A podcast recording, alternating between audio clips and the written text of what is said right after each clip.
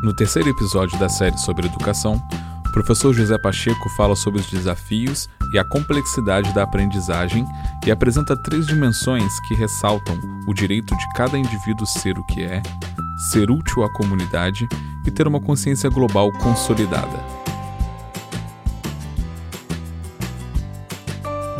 Olá, eu sou o Cleiton e esse podcast é uma iniciativa do Centro Cultural Fundação CSN e por aqui você irá encontrar diversos temas relacionados à educação, cultura e à arte.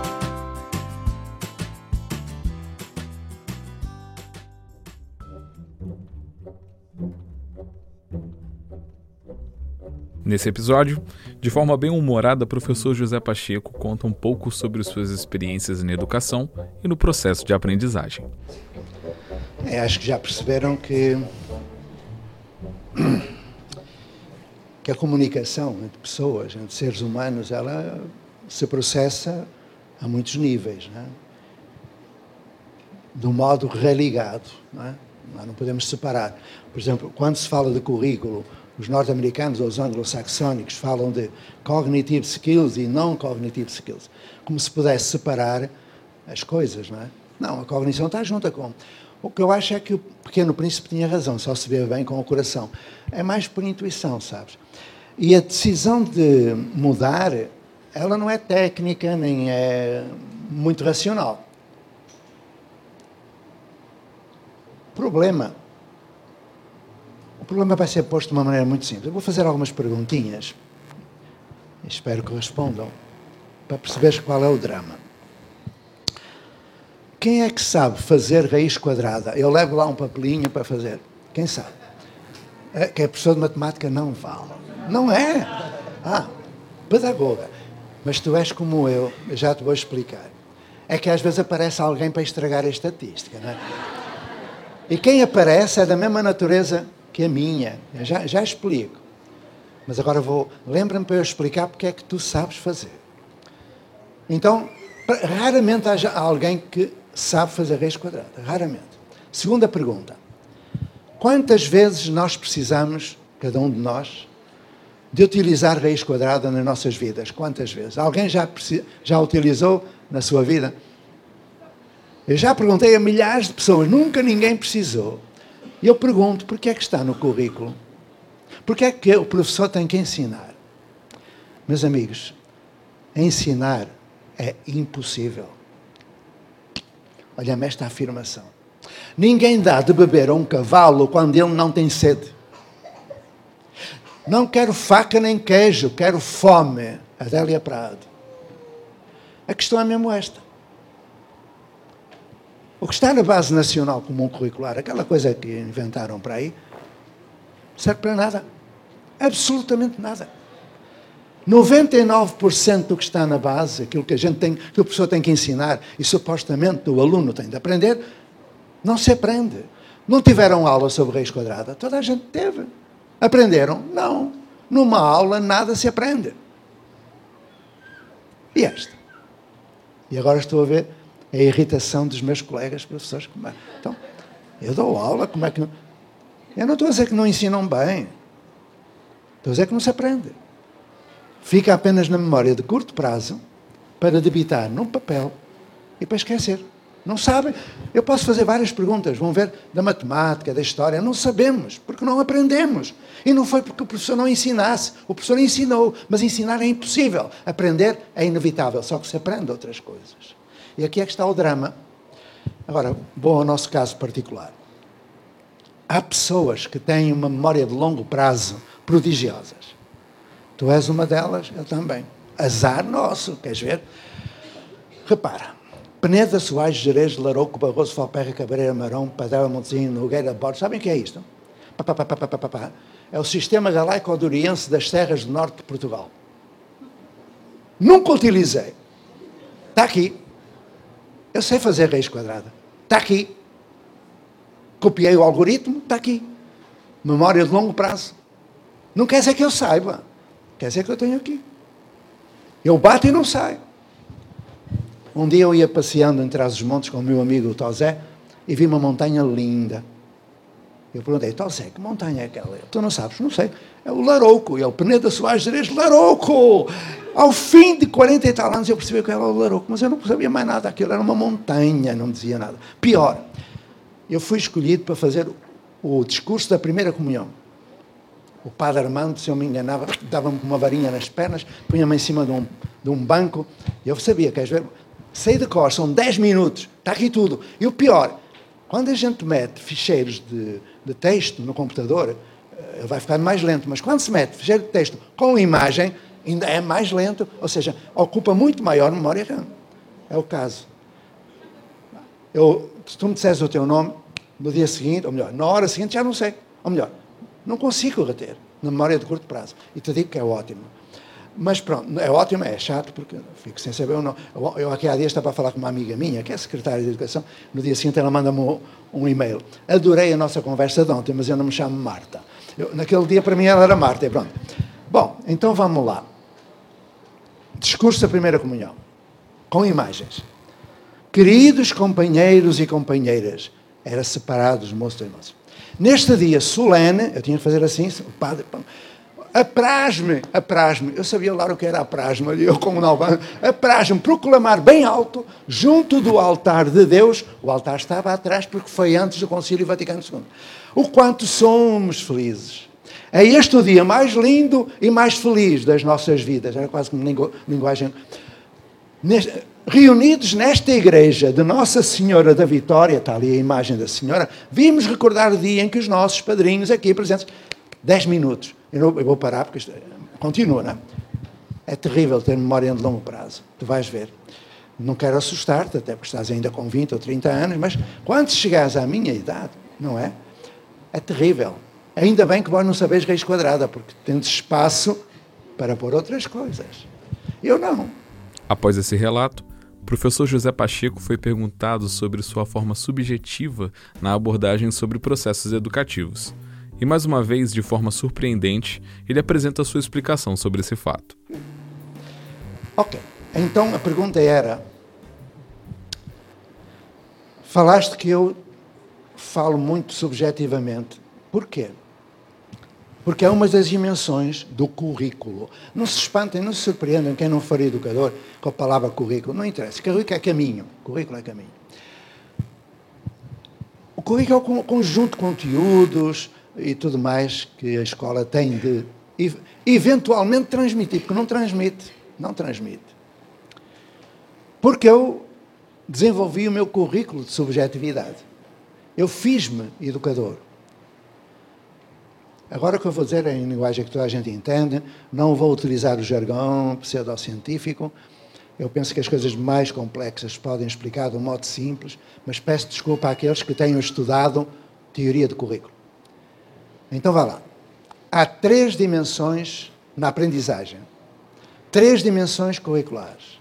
A primeira é da subjetividade. A educação é um direito subjetivo. Eu tenho direito a ser o que sou. Cada um de nós é diferente do outro. Não há duas pessoas iguais. E cada um de nós tem dons, tem talentos que é preciso desenvolver. Numa sala de aula, impossível. Porque eu trabalho com todos, como agora estou a fazer. Estou a dar uma aula. Vou dar um exemplo.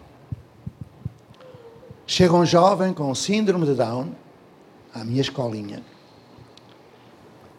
Traz um processo em que o relatório de psicologia diz que ele não vai aprender a ler nem a escrever. Já tinha passado por duas escolas, ninguém conseguiu fazer nada, nem o nome dele sabia ler ou escrever. Perante aquilo, eu não lhe fui perguntar o que é que tu queres fazer ou saber. Eu perguntei-lhe o que é que queres ser. O que é que queres ser? Subjetividade. Não lhe perguntei o que queres ser quando fores grande. Perguntar isso a uma criança é um insulto. Ela é, não vai ser. O que é que tu queres ser?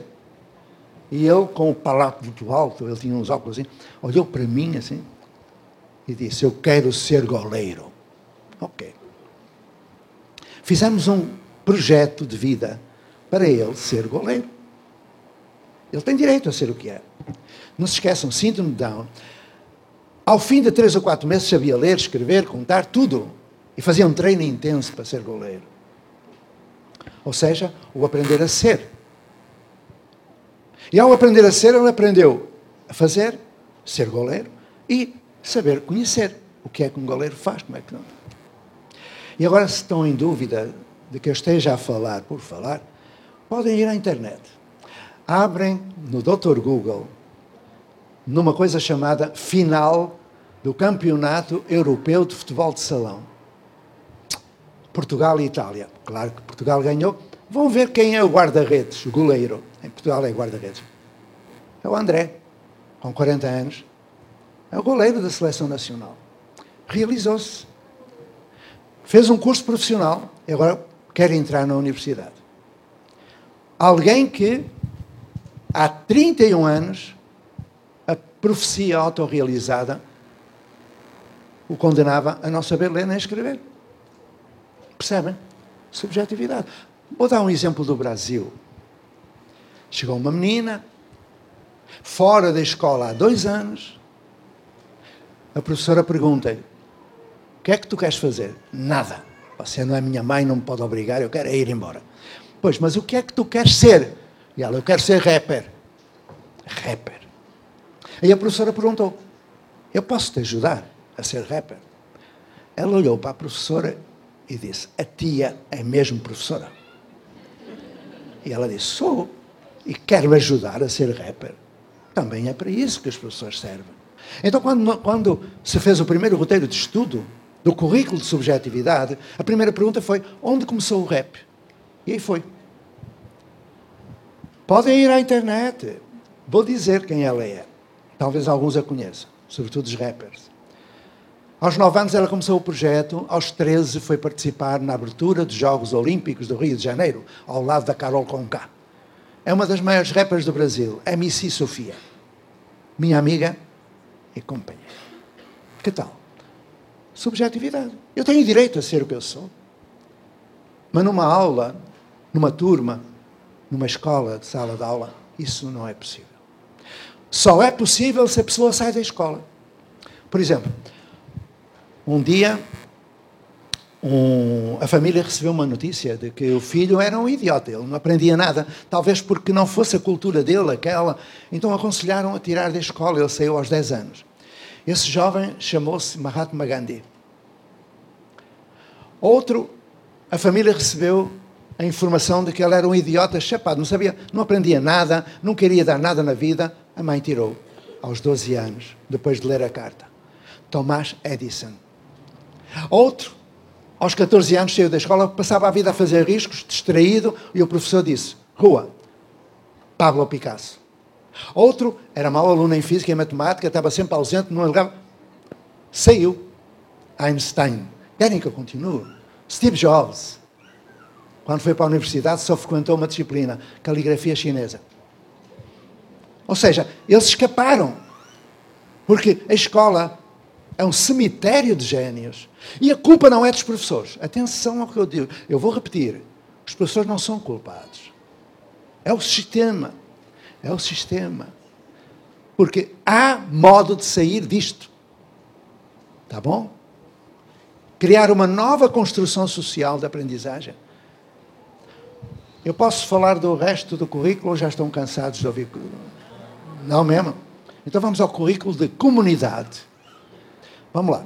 Currículo de comunidade. Estava eu numa escola brasileira e vejo entrar um jovem enorme, tinha 15 anos. Ele começou a ajeitar atrás a, a camiseta e eu vi que ele estava a ocultar um revólver 38.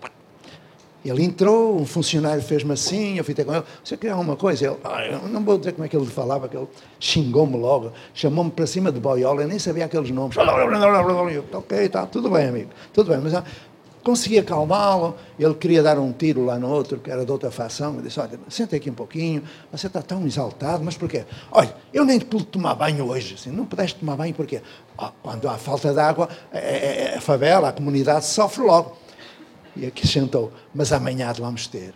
Eu disse, como é que tu sabes que amanhã vais ter água? Nós hoje vamos lá à cidade queimar dois ou três ônibus, eles vão pôr água lá na comunidade. E eu continuava.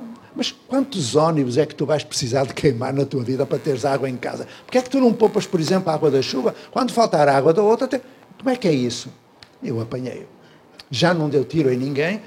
15 anos, analfabeto, avião de tráfico.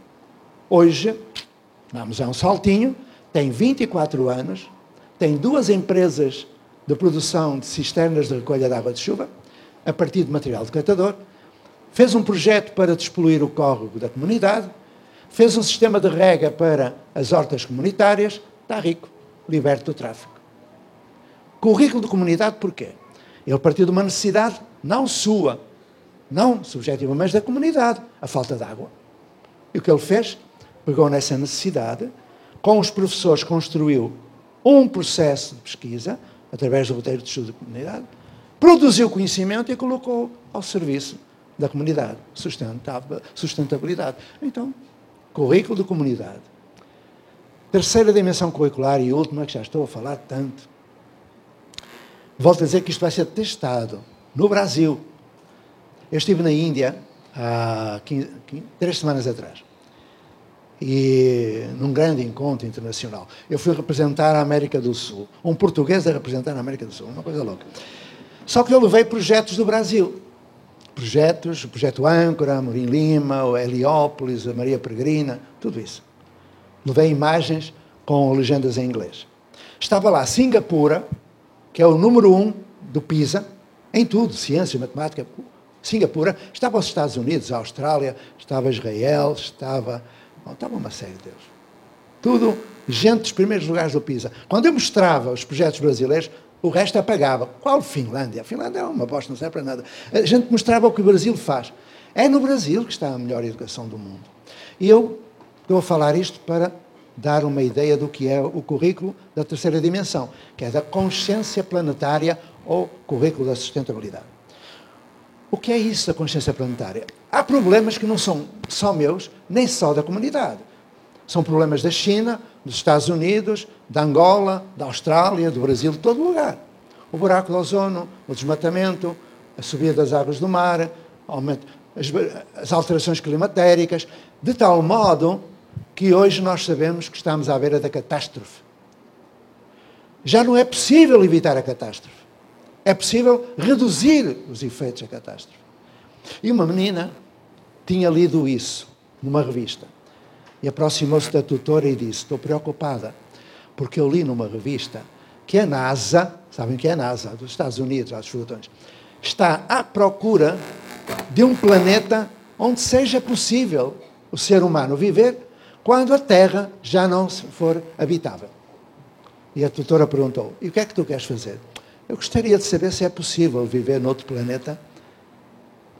Ela fez um projeto. E se quiserem, vão à internet. Estou brincando. Essa menina, há meio ano atrás, com 13 anos, foi convidada pela NASA, foi para Washington levar o seu projeto de sustentabilidade humana noutro planeta. Ela trabalhou aos 12 e 11 anos todos os conteúdos dos cursos de física de Ciências da Universidade. Tão simples, está lá. E, e o seu projeto está numa nave espacial dos Estados Unidos à volta da Terra. Onde é que eu quero chegar? Cada um tem o direito de ser o que é, cada um tem a obrigação de ser útil à comunidade e cada um tem de ter uma consciência planetária bem consolidada para perceber que o mínimo gesto que faça se projeta no futuro. Com a certeza que a educação é a esperança para um futuro melhor, eu te convido a não perder o próximo episódio da série aqui em nosso podcast. Esse podcast foi desenvolvido pelo Centro Cultural Fundação CSN e contou com a parceria da Associação Singulares e do projeto Ecohabitare. A gente se vê já já.